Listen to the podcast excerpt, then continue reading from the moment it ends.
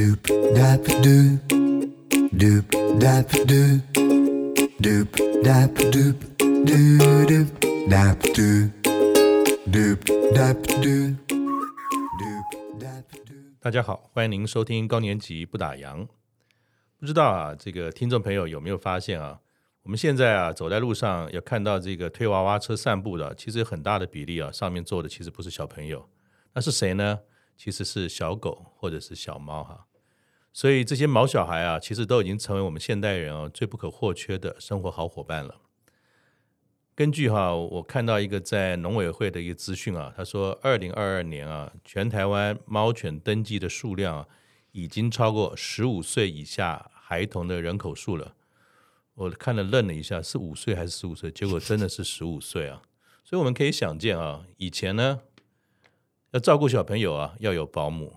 其实到了现在的社会啊。你看这么多的毛小孩，那就一定要有照顾毛小孩的宠物保姆喽。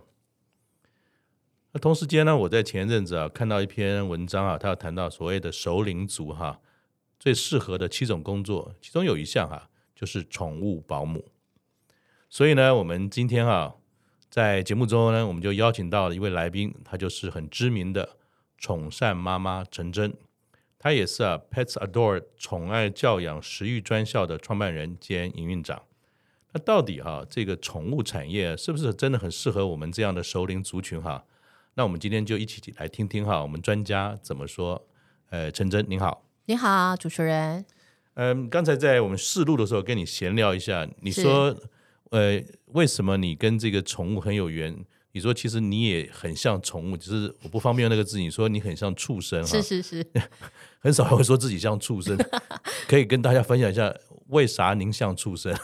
嗯，我们常常讲畜生就是动物嘛哈，近期这样，尤其有嗯，我们以前的老一辈，对，农业时代都是这样子讲嘛哈、嗯嗯嗯。那其实动物其实它的它毕竟还有它的野性跟天性存在，嗯、所以很多事情是很直观，嗯。不像我们人，有时候难免就是会拐弯抹角，可能有点小心机在里面。对对对对对对对，可能一句话呢就很直白的讲，哎、啊，你今天穿这样不好看。嗯，如果直接这样讲，可能就立马得罪人。对，所以我的个性就是我心里面想什么就说什么，所以我说我的个性比较像动物。嗯、所以应该应该这么说，就是情感的表达。像我其实从小也会养狗哈，心情好跟不好，其实你一回到家，我不晓得为什么。宠物好像狗狗好像是会会不晓得会闻到你身上的味道还是什么？你是忧伤的，你是高兴的，他其实是很清楚的哈。是，所以其实那也代表说，其实您自己本身的可能的个性跟天性也是比较自然的、直接的、开朗的，不喜欢拐弯抹角的。所以你在宠物的身上看到的这些，也会跟您本身很相近，是这个意思吗？没错，没错。好，那我就放心，不然哎，怎么会一个？熟女说自己是 是畜生，我我也不知道底下是怎么聊的哈。是，那请教您一下，那我们所知道你在江湖上走跳的艺名哈，叫做宠善妈妈。是，那我们宠善其实就是宠物的宠，膳食的善哈。是，我们从这两个字来看啊，那你应该从事的行业跟宠物的饮食啊是有关的这个服务哈。是，可以和我们聊一下这一段吗？就是你怎么样会走向了宠物产业这条路呢？其实是误打误撞。误打误撞。对，就是。嗯，我觉得人生在年轻的时候，有些时候我们难免可能会做一些计划。嗯，那其实进入宠物这个产业，完全是在我的计划外。所以计划赶不上变化，对对对对，肯定你的人生有一两段变化了。哎，非常多段。愿闻其详。不敢不敢。嗯，所以其实我是在呃二零一一年的时候，因为在网络上。就是看到有一只呃被弃养的吉娃娃，嗯啊，然后在寻找，希望有人可以认养它。那因为我从照片里面可以看得到那只吉娃娃，就是满脸哀容啊，因为就了解它的背景，知道它是被主人弃养，发生车祸。那在车祸的当下，有动保职工把它救到动物医院，然后就发现它的左后腿很严重，必须截肢。那后来就由中途之家把它接回去啊，然后开始想办法送养，然后包括帮它做复健啊。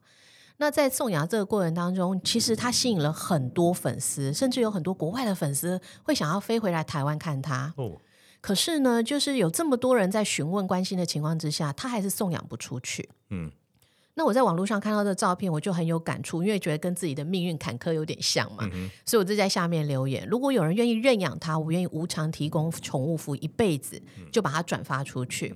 那后来呢？因为我也没有特别 follow，过了一个月，这个中途又脸书私讯我，告诉我说：“你可不可以认养这只旺旺？就希望的旺哈、嗯，因为都没有人认养它。虽然很多人询问，嗯，但是他在接一只大狗进来，如果没有人认养它，就把它送回收容所。哇！那因为在那个时候是没有零安乐，像现在是零安乐，对对。那所以像这种故障犬一定是第一个送死，嗯、所以我在当下我就很有感触。嗯、我心里想，好不容易救回来的孩子一条命，嗯，怎么可能眼睁睁看着他去送死？嗯嗯。所以我当下没有想太多，就立马说好，我养。嗯。那其实答应之后有点默默的后悔哈、嗯，因为心里面想，我家里面还有两个，然后我这个时候是我人生最困窘的时 候，嗯、那。家里孩子会不会就是排斥他哈、嗯，或者他们彼此之间会很很难相处？那他刚出车祸，会不会身体里面有什么问题？这都不知道。对，我就都没有想，然后就觉得看到字就答应了，嗯、就很傻的。嗯、那但是有是傻人有傻福嘛、嗯，所以呢，他在高雄，我本来想要怎么去接他，后来刚好他的朋友帮忙，就送送到台北来。嗯、所以二零一二年一月二号，他来到我家。嗯从此改变我的人生下半场。为什么这么说？因为我从三岁开始养宠物，各种宠物都养。嗯，可是呢，我们都是给它吃干粮。嗯，那我没有想到，因为照顾它，因为第一个它是病犬。嗯，小时候养宠物，其实大部分都是家长在养。嗯，你自己不用负担这么多的把屎把尿照顾的工作，你只要玩就好了。大人都帮你处理掉，你也不用花钱，对，对不对？所有的吃穿用度你都不用花钱，其实都是父母亲在管。是。那所以呢，到这个时候，那个时候又是我最困窘的时候，所以其实钱这件事情对我来讲也是一个很急迫性的东西。对。那因为他又术后有很多必须要去照顾的东西，所以其实那时候我压力非常大。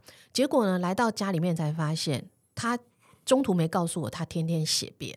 拉到肠黏膜都脱出，嗯，那我带他去看了很多医生，包括台大兽医师，都说这个就无药可医。嗯嗯，所以呢，因为他在中途都是吃饭，那我们本来家里面从小到大都是吃干粮，我就为了他开始研究鲜食。哦，是这个这这样的一个开始。对，那才发现到，哎，网络上有很多关于鲜食的 know how，可是都是抄来抄去，然后也没有写缘由，嗯，也没有研究根据，嗯。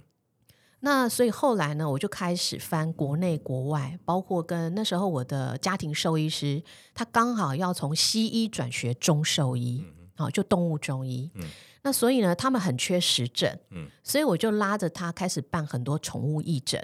然后也把我自己实做的经验一直不断的跟他反馈，然后我们会不断的修正。嗯、那因为他呢满口烂牙，又挑食，然后又有肠黏膜就是血便的问题，嗯、又刚术后、嗯，后来包括眼睛手术又把眼睛摘除掉，所以他变成是虎克船长，嗯、只有一只眼睛三条腿，嗯，他照顾起来又特别的费心、嗯。那另外还有两只，对不对？嗯、所以呢，我就在。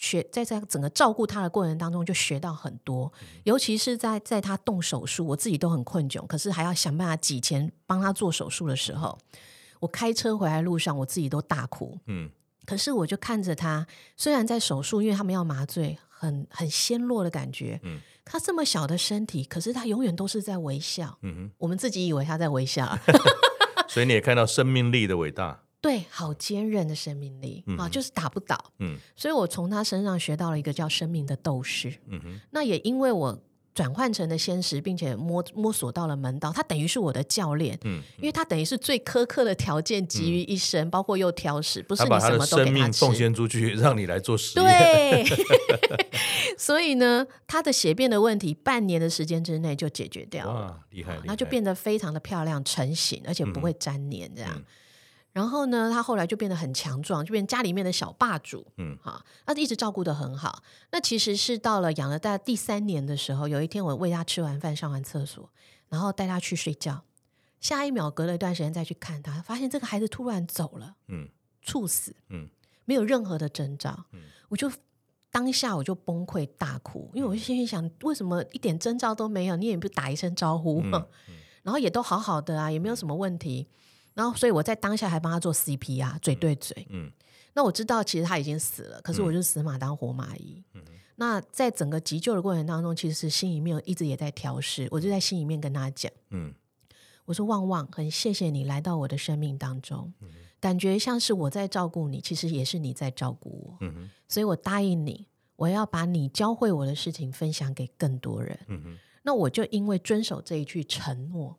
所以我才后来创立了一个非营利组织，叫社团法人中华宠爱发展健康促进会，然后以及后来这个 Pets 都有宠爱教养食育学院，就希望把我从他身上学到的精神，还有就是这些膳食的一些观念，可以分享给更多饲主。对。那一般像我之前在养狗的时候，也有人在讲说啊，其实狗哈不要让它吃呃干粮以外的东西，比如说嘴巴会养刁啦，呃，容易什么生病啊等等。可是反而说好像你去研究的这个领域，反而回到了一个新鲜的食物这件事情来做，因为。买狗粮很快，啪啪倒倒就好，大概五分钟就搞定了。可是要又要做对做好，说不定还有好吃不好吃，因为但我不知道狗的口味是什么哈。那你为什么会从这个角度开始说去推广呃鲜食的这种对于宠物的这种料理呢？其实宠物鲜食是返璞归真。嗯，我们回到以前的原始人，甚至老祖宗农业时代，就是我们有什么它吃什么。嗯。在过去，其实并没有饼干，嗯，没有干粮、干货这一类的东西，那是满足现代人，是因为我们最缺乏叫时间，嗯，我们最缺乏叫便利性，嗯哼，所以我们愿意花钱去买这个便利啊。所以回过头来看，你看我们人可不可以天天吃饼干？嗯嗯，可以。但但是可能营养的 会有问题，欸，你就会开始自己就会想，哎，欸，如果我餐餐吃饼干，会不会营养不良？嗯，哈，虽然它号称全营养哦，嗯，可是你自己可能还是会担心，它会不会营养不良，对不对？嗯嗯，那再来，其实饼干它就是淀粉。所以你会发现，如果我餐餐吃饼干，我们火气就会特别大，嗯，对不对？嗯、所以你会从毛小孩身上看到，比如说他容易口臭，嗯、便便也特别臭，嗯，然后呢，有时候会有一些泪痕，嗯，啊，深咖啡色的泪痕，哈、嗯，等等，包括皮肤的问题就开始一直产生。嗯、为什么？因为我们都知道干粮它其实是食品，嗯，对不对？嗯、所谓的食品就是我们从食物的完成品，你可以可不可以看得出食材的原貌？嗯。但是干粮我们是看不出来的，算是加工食物就对了。对，它是加工食物。我想问你一个笨问题是，虽然叫做宠物的膳食，是，请问宠物的膳食人可不可以吃啊？当然可以呀、啊。哦、oh，OK，那我就放心了。应该回过头来看，我们人的食物其实如果不调味，嗯，然后避开争议性的食材，嗯、比如说像洋葱啊，好、嗯，或者是比如说葱啊这些东西，他们也可以吃啊。所以其实是会一家欢乐，其乐无穷，都可以吃的很健康吗？如、啊、如果是从这种对身体好的角度来看，对人本身，因为人也是动物嘛，对呀、啊。所以其实人跟毛小孩之间，除非有一些特别的食物它是禁忌之外，是其实很多东西是共用，可以没错，说不定生活费还可以省一点。哎，可以省很多，而且最主要是，你看像现在单身人口很多，嗯。那你会发现，有的时候我们一个人自己住，我们就很懒得去买菜，很懒得做菜。嗯、但是你想到毛小孩要吃，你就会很勤奋，对不对？嗯、你就会动起来开始煮，因为你不煮他就没有东西吃，嗯、你就找到动力。嗯、那有了这个动力，你其实煮一道，然后备一道菜，你是不是就可以大家一起吃？嗯、对，那是不是省很多钱？然后你自己也可以照顾到健康。所以你这样一说，我想到，其实，在我们社区里面哈，就我们转化一个话题，聊聊聊跟这个宠物产业跟这个熟龄的朋友哈。嗯。我记得有一次，我跟一个日本的朋友聊天，他说我们日本哈有一个现象，我说什么现象？因为日本其实进入这种超高龄社会很久了。是。他说我们日本哈有三件事是非常的普遍：第一，少子；嗯。第二，多犬；第三呢？老眼，因为老花眼在日本叫老眼嘛，就是老眼，所以这三件事情在他们社会非常非常的多哈。那其实，在我们社区里面，我记得很早很早以前，大概十几年前，我们会看到说，在街上或者是在在在我们附近的公园遛遛狗的哈，年轻人不少啊，尤其是美丽的美眉很多。可是我发觉这几年好像都差不多像我们这种五六十岁以上年纪的哈，哎带着，而且大型犬越来越越少，都是小型犬。就真的就是像推那个娃娃车一样，有的还给他穿小鞋子、穿衣服。嗯，其实我都还有点不太习惯。我说，这会不这会不这会不会有点过头了哈？这件事，可是看得出来，就是说，好像在这个我们老年化社会来的时候，其实宠物这件事情跟呃所谓的中高龄啊的这样的一个现象，好像他们两个会是比蛮蛮有趣的一种对应关系，或是 partner 的状态哈。那就想到说，刚才我们提到说，有一篇报道说。其实对于熟龄的人士哈，有七种工作蛮适合，其中有一个就是所谓的宠物保姆哈。那那你怎么看？就是说很多报道都在说，哎呀，这宠物这个产业其实对于中高龄的朋友蛮适合的。就你来看，您的看法是什么？非常适合。怎么说呢？嗯，其实国外有许多研究发现，其实宠物可以预防失智。嗯，为什么？因为它为你的生活带来了刺激。嗯，有的时候空巢起来，小孩也大了，或者说他是一个独居的状况，呃，老伴也走了等等，所以有一个伴在，好像也是蛮好的。是，然后你没有一个人可以跟你对话，你没有一个人经常找你麻烦，好，那你没有一个人经常有时候需要你去动手动脚去清理什么东西，嗯，所以其实宠物在某一种程度，为什么国外有这么多的研究证实？第一个，宠物它可以预防。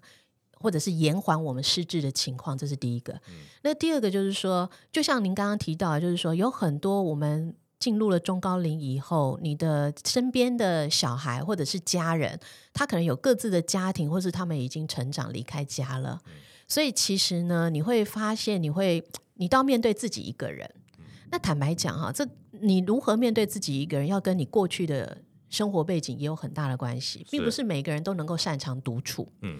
所以，如果能够有一个像这样的一个伙伴，嗯，或者是我们讲的家人、毛小孩，嗯、你可以从他身上得到更多的情感的寄托，嗯、或者是你可以跟他有很多的一些关系互动，其实都是好事。那我们从商业的角度来看，也就是说，当你已经是中高龄者，其实你的社会的历练。你对照顾家人的能力，其实都已经到达一定的程度。还有就是可能时间上也比较有弹性，有闲，对不对？嗯嗯、就是你有闲，那有没有钱不知道，但是起码你是有闲。嗯哼好，那有闲呢？其实呢，你闲下来，其实是你会发现很多东西，你就会退化。嗯，那你就会恐慌，老得特别快。嗯、那你何不如就是说去。做像比如说宠物的保姆啦，嗯、或者是宠物的膳食啦这一类的这种我们讲的比较个人化的服务，嗯、你就会觉得，因为这是一种我们讲的寄情或投情的状态，就是说你以前都是在照顾你的小孩，嗯、他突然十八十九岁。长大离家了，你少一个人照顾，你会有时候没办法适应。你觉得好像我不再被需要的感觉。对，我怎么觉得我是不是？然后你们都嫌我老啊，怎么样？怎么一大堆啊？那你现在这个时候你去照顾毛小孩，你就觉得哇，毛小孩不会顶嘴欸。可是你刚才讲一个重点，我不晓得说你有没有更多的这种嗯、呃，就是说洞悉可以分享。是你说我们到了这种中高龄五六十岁左右，嗯，我们有很多这种人生的历练，嗯。为什么人生历练这件事情对于宠物的照护或者服务是有关系的呢？呃，我们这样讲好了哈，年轻人养宠物跟我们讲的成年人或者是中高龄人养宠物的态度有时候是不一样的。嗯，怎么说？你可以分享一下。就像我刚刚讲，我自己小时候，我小时候三岁开始养，可是以前的养不是真正你自己养玩，对，它其实只是我的玩伴。嗯，然后我想要，我才会对它有什么样的互动。嗯。那等到你成年人上班的时候，那种养，有时候是一种陪伴或者是寄托，嗯，好，然后或者是一种，反正我也没有特别其他的那个花费，我就花在你身上，哎，其实也很好。办公室被老板修理回来修理修理毛小孩，对，或者是比如说，哎，有的时候你就觉得，哎，在在外面公司受到一些委屈啊，或者是在生活上受到一些委屈，你光看到那一副丑脸，对不对？然后那个可爱的样子，嗯、你就其实很多的气你就消了，对。那可是呢，因为这个时候我们讲成年人养宠物要看他自己是不是有自己去做进修。嗯，如果没有进修的时候，你会发现你还是用过去刻板的印象去照顾毛小孩，他就会产生很多疾病。嗯哼，那中高龄，因为他自己面临过这些我们刚刚讲的这些人生的阶段了。对。他开始注重注重到所谓的健康的重要性，嗯哼，那他也注重到所谓的关系的重要性，嗯哼，他就会知道说啊，那我在照顾这个毛小孩，他在人生不同的狗生不同的阶段，或者是猫生不同的阶段，他会有不同的需求。哦，我懂了，所以也就是说，其实中高龄的朋友，因为人生的历练，还有年纪，嗯，或者他人生走到某个阶段，是。所谓。照护的同理心这件事情，其实它是有一定的优势。是这个在宠物的这种照护、各种不同的这种服务当中是很重要，就是关心、同理心。对对，Okay. 一个是同理心，第二个是我们讲的技术或技巧。嗯，以做膳食而言，你知道我在上课啊，嗯，很多学生指着那个小白菜说它是高丽菜，嗯。指着小黄瓜说它是南瓜，我心里想：我这个我要怎么解释？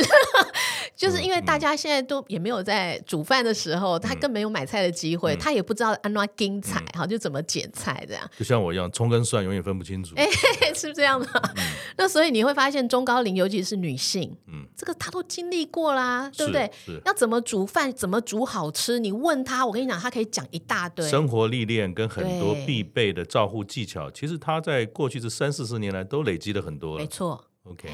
所以为什么我说中高龄特别适合在进入这个领域？嗯、那如果说我们讲他如果是把它当成是创业或开业，那就更棒了。嗯，为什么？因为以创业开业来讲的话，他会知道你要用我们讲回归于现实面。嗯，你已经经历过很多，就是一些现实的状况，你就知道说，哎，我在开业，第一个我要有足备的周转金，嗯嗯，对不对？那有些东西不能急，所以经营的概念。并不是一场美梦，说我是为了当老板而当老板，而是他是很清楚，你当然也可以做服务，但如果你决定去经营这件事情，因为他的人生历练，他在下决定的时候或者选择的方式其实是更谨慎。没错，我们有很多年轻的学员，因为其实会来上我课，百分之九十五都是四主，嗯，那里面又有百分之五十以上其实是期待创业或开业的啊。嗯那但是很多学生后来投入创，其实创业很容易，但是经营比较困难。嗯、对，所以就遇到很多学生，其实是他觉得创业要赚钱好难。嗯嗯，嗯他没有办法熬前面我们讲的新创期的那个半年、一年甚至两年的时间。嗯、他把它当工作或是投资，我希望短期能够看到效果。那你这个叫做你知道，这叫创投，你是投资客，嗯、那个心态是不一样的。嗯嗯，对。所以我觉得这个都是必须要到中高龄，你到你的人生有了一定的历练，你除了有同理心，嗯、然后你有一定的我们讲的社会的技巧，各方面的技巧够成熟，然后你也能够对世世世俗或者市场的一些机制，能够有一些现实的判断，嗯、我觉得其实都是加分的。那就我所知道，其实宠物这个这产业其实蛮庞大的，林林总总、嗯，非常大，就像人一样，生老病死，吃喝玩乐可多的了哈。嗯。那可不可以请老师哈，也可以多介绍几项？比如说我们中高龄朋友其实是蛮有机会在这几个角色上面扮演的很好，比如像保姆啦、膳食啦，甚至还有什么按摩，嗯，还有临终、还有殡葬等等哈，就是可不可以就就您所认知的，可以多介绍几样这些有趣的工作，他们在做什么？然后，呃，中高龄的朋友如果有兴趣的话，是不是有些证照也要取得？是，如果是从我们讲的工作的角度来看。啊，因为工作跟创业是不一样的。对对对。如果是从工作的角度来看，我觉得第一个像我们讲的道府的宠物保姆，啊，就后来我们改名叫做宠物教养师，嗯、其实这个服务是很好的，因为他就像我讲，他你就是去照顾家人。只是到别人的家里面去，所以你等于是非固定营业场所，就有点像民间版的宠物长照二点零是吗？或者是月子嫂那种概念？呀呀呀，月嫂，对对对，毛小孩月嫂，对对对对，你等于就是毛小孩的月嫂或家教，嗯嗯，好，那你就可以到，比如说我们讲四主的家里，那这个环境是你自己可以选择的，对对对对，你自己可以就近嘛，就是我家住哪里，我就选择我自己对能够到得了的地方哈，然后呢，你自己能够透过一些筛选的机制是安全的。那你再去，所以呢，我觉得像宠物教养这个工作，就道府的宠物保姆其实很适合。那再来，就像我刚刚讲的，膳食这件事情也非常好，因为你本来就会煮。那膳食是要到人家家，还是煮好带去啊？都可以，哦 okay、甚至你可以在家自己做好，嗯、然后做成比如说一包一包的鲜食包，或者是零食，都可以拿来卖。嗯，好，所以像这种就是你可以自己在家就可以做的事情，而且你可以自己安排时间，嗯、安排自己的成本，就是你可以做到什么程度，你就都能做。所以其实像膳食这个部分也不错。是。那像你刚刚提到像临终也 OK，嗯，好。那是在做什么呢？临终就是就是送他最后一里路，所以有点像呃人的这种什么送行师、安宁关怀之类这样子吗？呃，其实目前宠物还没有办法做到安宁关怀，因为安宁这件事情其实很多县市政府都在推动，可是你会发现它其实呃执行上面有困难，是因为你必须要具备医疗背景的人哦。就像我们年纪大，如果送去养老院，你还是要有医护人员，嗯，要不然没有二十四小时有医护的状况，随时要急救要干嘛，嗯嗯，你就会发现会出很多的纠纷跟问题，对，所以其实呢，我们只能做的就是毛孩将死或者是已死，嗯，那你可以比如说到府去做什么，比如说帮他做这方面的最后的送行的规划，嗯，他要走西式还是中式的？宗教仪式，也有这样子，也有这样子的分别了。怀纳生命没有分别啊，嗯、不就是要死吗？那、嗯、你知道，像我们在做宠物临终，我们自己的宠物临终老师，他就跟我们分享，因为他在这一方面做非常的久了，还有送过，比如说像鸡呀、啊、红龙啊，就是养的那个鱼呀、啊，红龙，红龙也可以。当然呢，因为它都是你的宠物啊，嗯、对啊，更不用讲什么鸟啊、老鼠啊，那个都是啊。我可以这样讲吗？人的服务给我们了一个框架，其实宠物的这些林林总总的服务，其实是很多超乎我们想象都可以做的。你把我们人有什么，你把它 copy 来想，那个里面的主角换成宠物，基本上都可以。而且形式可能还比人的更多种。对，那主要是在于你的选择是、嗯、第一个，你对什么样的面相比较有兴趣，嗯啊，然后你发挥起来比较快速，嗯哼，那再来就是你做什么会比较快回收。嗯那这个就牵涉到我们讲的叫市场的规模经济，嗯，那还有就是你自己的竞争实力，嗯，对，所以才回到您刚刚提到，就是说，不管你今天要做什么，我们都鼓励你要来学习课程，嗯，因为坊间的确有很多人是，我就是因为我从小到大养狗，他就去做宠物保姆了，嗯，可是你会发现，第一个他不懂法规，所谓的不懂法规，就是说，如果你今天做到府的宠物服务，你千万不可以把顾客的毛小孩接回自己的家，嗯。因为这会牵涉到我们讲的叫特宠法、特定宠物管理法。哦，还有这些有的没有的法。对对对对，那很多人就会去走这个灰色地带，巧立其他的名目来去说，我其实是怎么样怎么样。但是我觉得这个都不长久啊。嗯、所以第一个你要懂法规，那你就要学习嘛。嗯、那第二个就是说，你要了解狗跟猫的需求不一样。嗯。对不对？就好像你看市面上有很多宠物鲜食，可是为什么猫咪的鲜食这么少？那很多饲主就说，就是因为猫挑食啊，猫很难的。其实是因为你不懂猫。嗯哼，对，因为猫咪是靠味道、靠熟悉在取决它想要吃什么东西。所以不能说以我为例，我从小就养狗养到养到老，我不能拿我养狗的经验应用在猫，不行，乌龟。对小老鼠身上，那可能会出呃出人命或者出猫命的嘛。嗯，对。所以这些东西其实听起来好像很单纯，但事实上它也需要有专业的训练。嗯、那是不是也有证照要取得才会比较安心，或者说才有说服力呢？如果你去提供服务的时候。其实我觉得，在放眼哈证照这件事情，在任何国家或任何地区都是有加分，对你个人。嗯。那但是如果从政府的角度，其实你要知道，因为宠物的这块领域，全世界都一样，有时候法规不是那么完整。嗯。所以其实呢，宠物相关的证照在台湾目前真的政府办的只有一个，叫做宠物美容丙级。嗯。可是法规也没有要求美容师要报考。就是他目前并没有强制，嗯、所以我们会变得比较用鼓励的心态，就是说，今天不管是民营或者是政府办，因为说真的，很多包括你学宠物沟通，你学什么宠物行为，很多老师特别花钱去国外学，那个也是民间单位办的。嗯，所以最重要是要看那个办学的态度是否严谨。嗯，比如说以我们自己来讲，我们也办证照考试。嗯。可是你知道吗？我们的证照考试比国家考试还严格哦。怎么说？我们的录取率平均录取率是三十五到四十五 percent。哇！为什么？因为第一个，国家考试很多都是每一年都是考古题，我们不是，我们每一次考试只有百分之二十考古题。那等于我们每一年都要出新题目，而且我们的讲义也一直在更新，好，所以这个都对学员来讲是很好的。那这个证照它有续照的需要，还是说一次考到就永远有效？我们是有效期的哦，所以我们会鼓励他在这个校期，他可以去再去念其他的课程之后，来累积时数换照。嗯。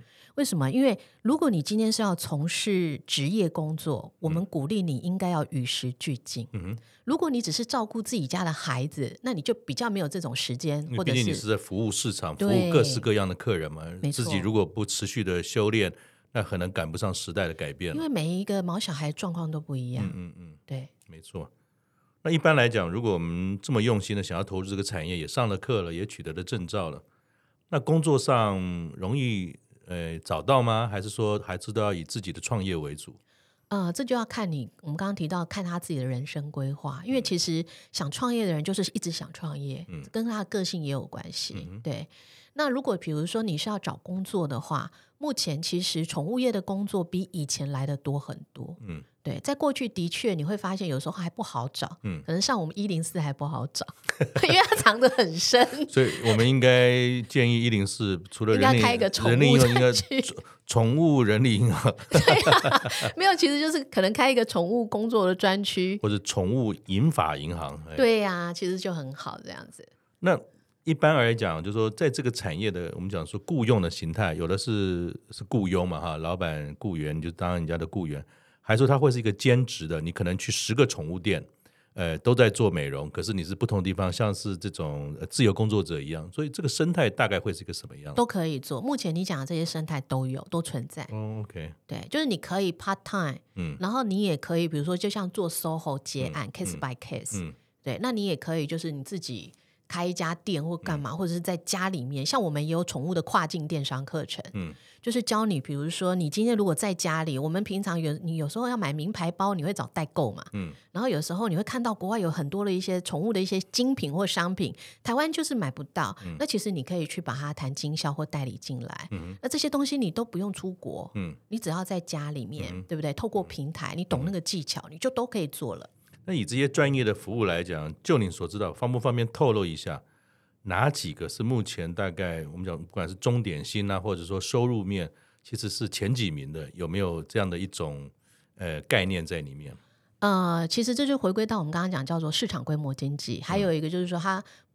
毕竟学员自己个人的一个竞争实力是有的。嗯，嗯，第一个就是说，像我们刚刚提到，就是我们讲的那个宠物的膳食，嗯，你会发现，因为大家脱离不了吃嘛，嗯，所以这个民生需求是必须的，需求量是最大的。对，因为全世界的饲主都一样，至少有百分之五十的花费是花在吃，嗯嗯，所以吃其实它就是一个很大的市场。嗯，那第二个就是我们刚刚讲的到府，嗯，可是到府呢，就是我会建议，甚至强烈建议一定要上课，不要只是是因为我有养过宠物就去。嗯，你会发现后面会有很多的纠纷，嗯哼，对，所以这个也是目前非常夯，而且它已经算是我们讲已经发展接近成熟了，在我们讲的市场的发展里面，对。那再来殡葬也可以，可是殡葬呢，我会它比较两极化，嗯，为什么这么讲？因为殡葬呢，你要不就是很有钱有地，你可以搞园区，那这个是毕竟是少数，对不对？该不会有人盖纪念馆吧？哎，很多，非常多，真的。然后现在很多人的殡葬都开始跨业到做宠物，嗯，是是是，对，所以那个是你不能忽视的哈。嗯，那我们讲的极端，一个就是你自己有钱做园区，嗯，那另外一个就是你你就去做我们讲的经销商。你会发现，其实人的也一样，人有很多我们讲的帮我们做这个，比如说仪式的啦、送行，其实他都是个人。那其实他就是靠行，靠在比较大的公司或者是什么样的一个安排一个柜位这样而已。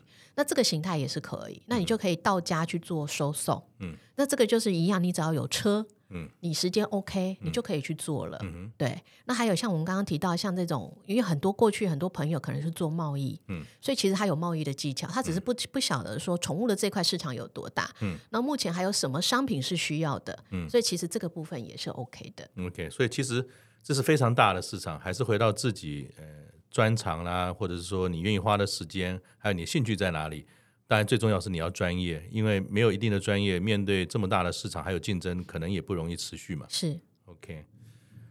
那其实，嗯、呃，很多人也知道，就像我为例啊，我们从小都养狗，可是如果真的要去走走入这个专业的领域啊，好像也不见得是那么的容易哈。那你有没有什么建议哈？虽然你刚才提到，其实中高龄的朋友做入这一行啊，或者中年转业蛮适合的，那有没有哪些心理准备啊，或者说一些认知上面？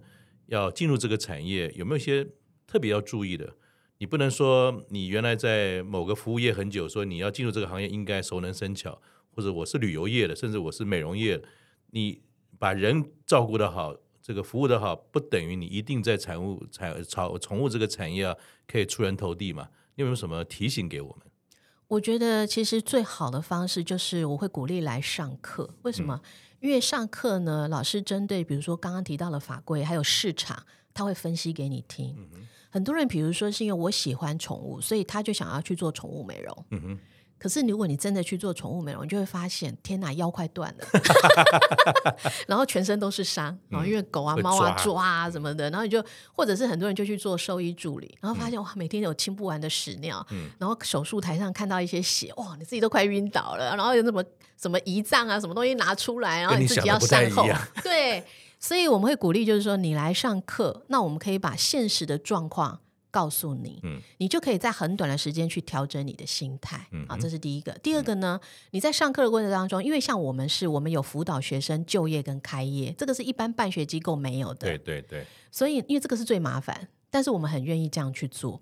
所以呢，你来上课，或者是你跟老师之间互动，你可以询问，嗯、那我们就可以告诉你，针对你的个性，嗯、还有你目前的资源，我们会帮你做盘点。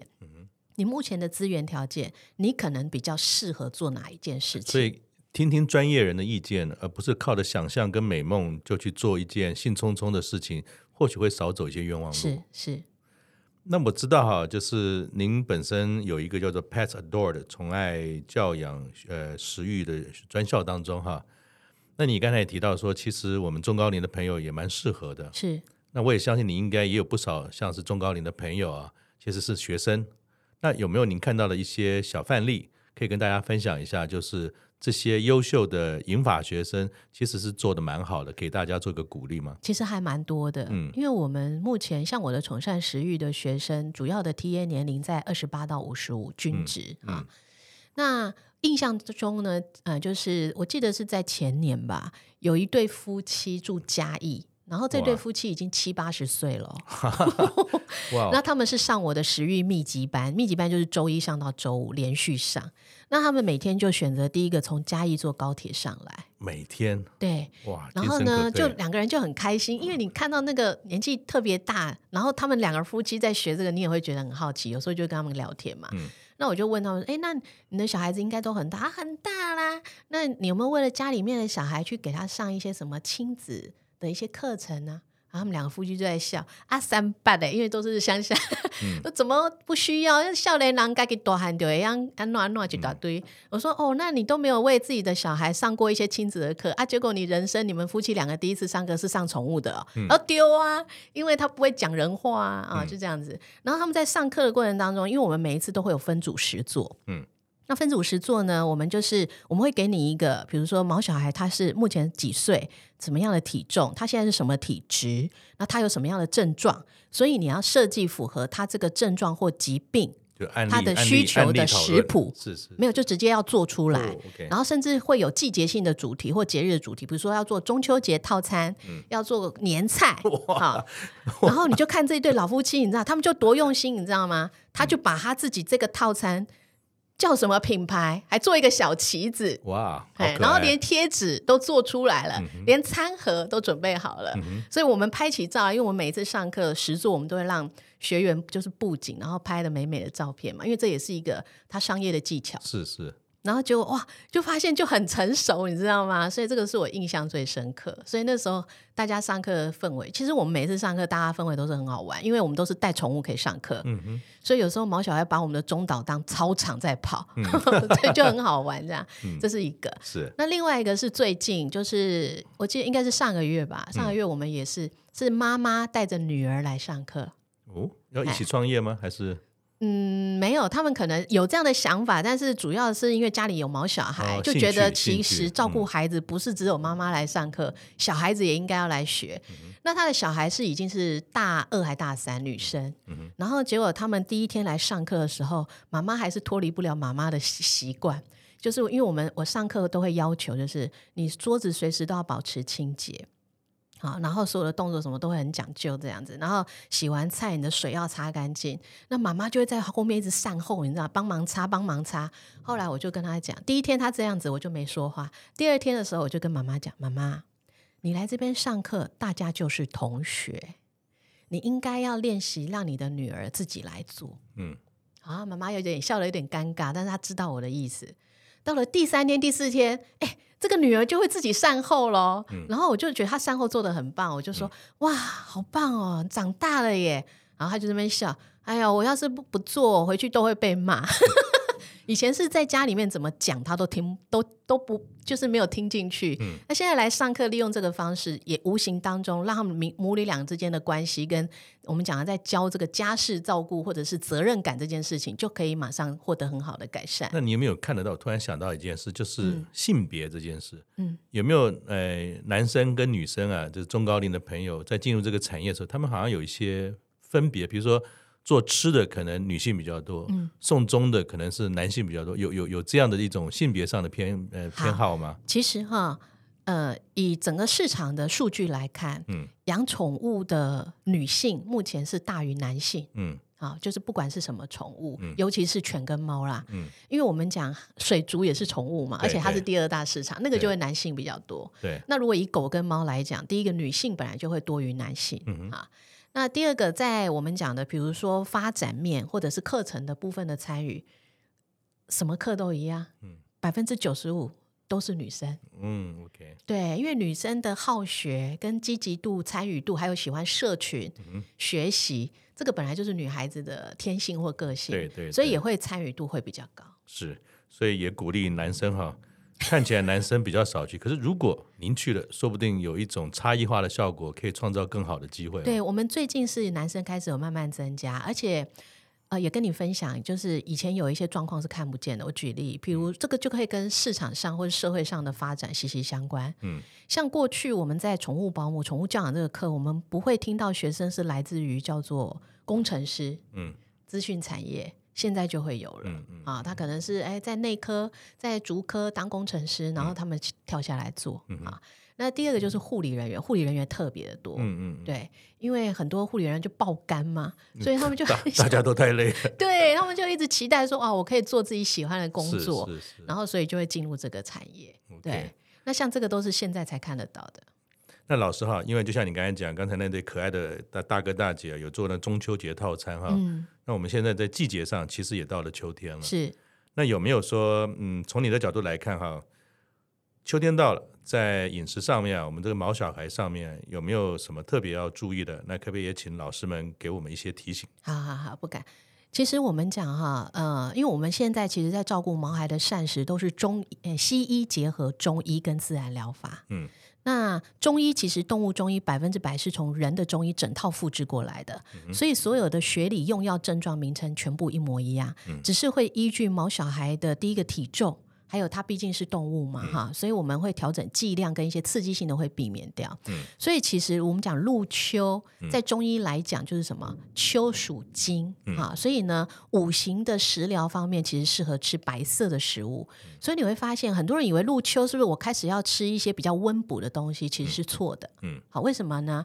入秋，我们又又讲秋老虎，你会发现，因为那个白天的时候气候还是很热啊，然后所以其实你的夏天，包括中间一个长夏，那个身体的积累已经有一些内火在里面，所以你会发现，像秋天的时候，我们会吃冰糖炖雪梨，那雪梨本身也是白色，可是它反而是什么？清补，嗯，所以其实秋天我们会建议给一些清补的东西，嗯哼。可以清内热的白色的食物，那包括补气，比如说像山药啦，嗯、那像我们刚刚提到的水梨啦，这些白色的食物其实都很好。嗯、好，然后再来的话就是说，秋天呢，你会发现因为季节刚好在转换，毛小孩比较容易掉毛。嗯，啊，那毛小孩很容易掉毛或者是咳嗽。甚至比如说会有软便的问题，嗯，所以这个时候呢，我们就可以对应啊。如果比如说像有软便的问题，那可能在饮食上，如果你今天是选择鲜食，我们会建议有几样特性的食材在同一道里面，我们会建议你择一而放或者是少放，嗯，高纤。嗯，含水量高，嗯，偏寒的，嗯嗯，好，为什么？因为这些东西都有通常润便的效果，嗯、所以当你放多了，它本来就软便，它就更容易软便。嗯，那尤其早晚温度变化很大，老犬猫一定要特别注意，就是保温，保暖，对，保暖，嗯、因为要不然它如果有心脏病、心血管的疾病，啊，或者是我们讲血压的问题，它也是会变化很大，很大嗯、尤其是洗澡，嗯，好。很多我们会送毛孩去洗澡的时候，像老犬猫或是有心脏病、心血管疾病的孩子，我们都特提醒他特别注意，因为你送去洗澡的时候会弄烘箱啊、哦，对，会突然之间那个变化太大，对，那有时候就会造成心脏衰竭，嗯、所以那个温度变化大都是我们日常生活中必须要特别注意的。是，那最后啊，老师，其实您在您的本身哈、啊，也开始要进入人生的下半场了嘛，是。那有没有什么新的计划或者想法，或者说也开始在想，嗯，是不是要准备一些退休的这些事情了？你有没有什么样可以跟我们分享？说你自己会用什么样的心情来面对你的人生下半场呢？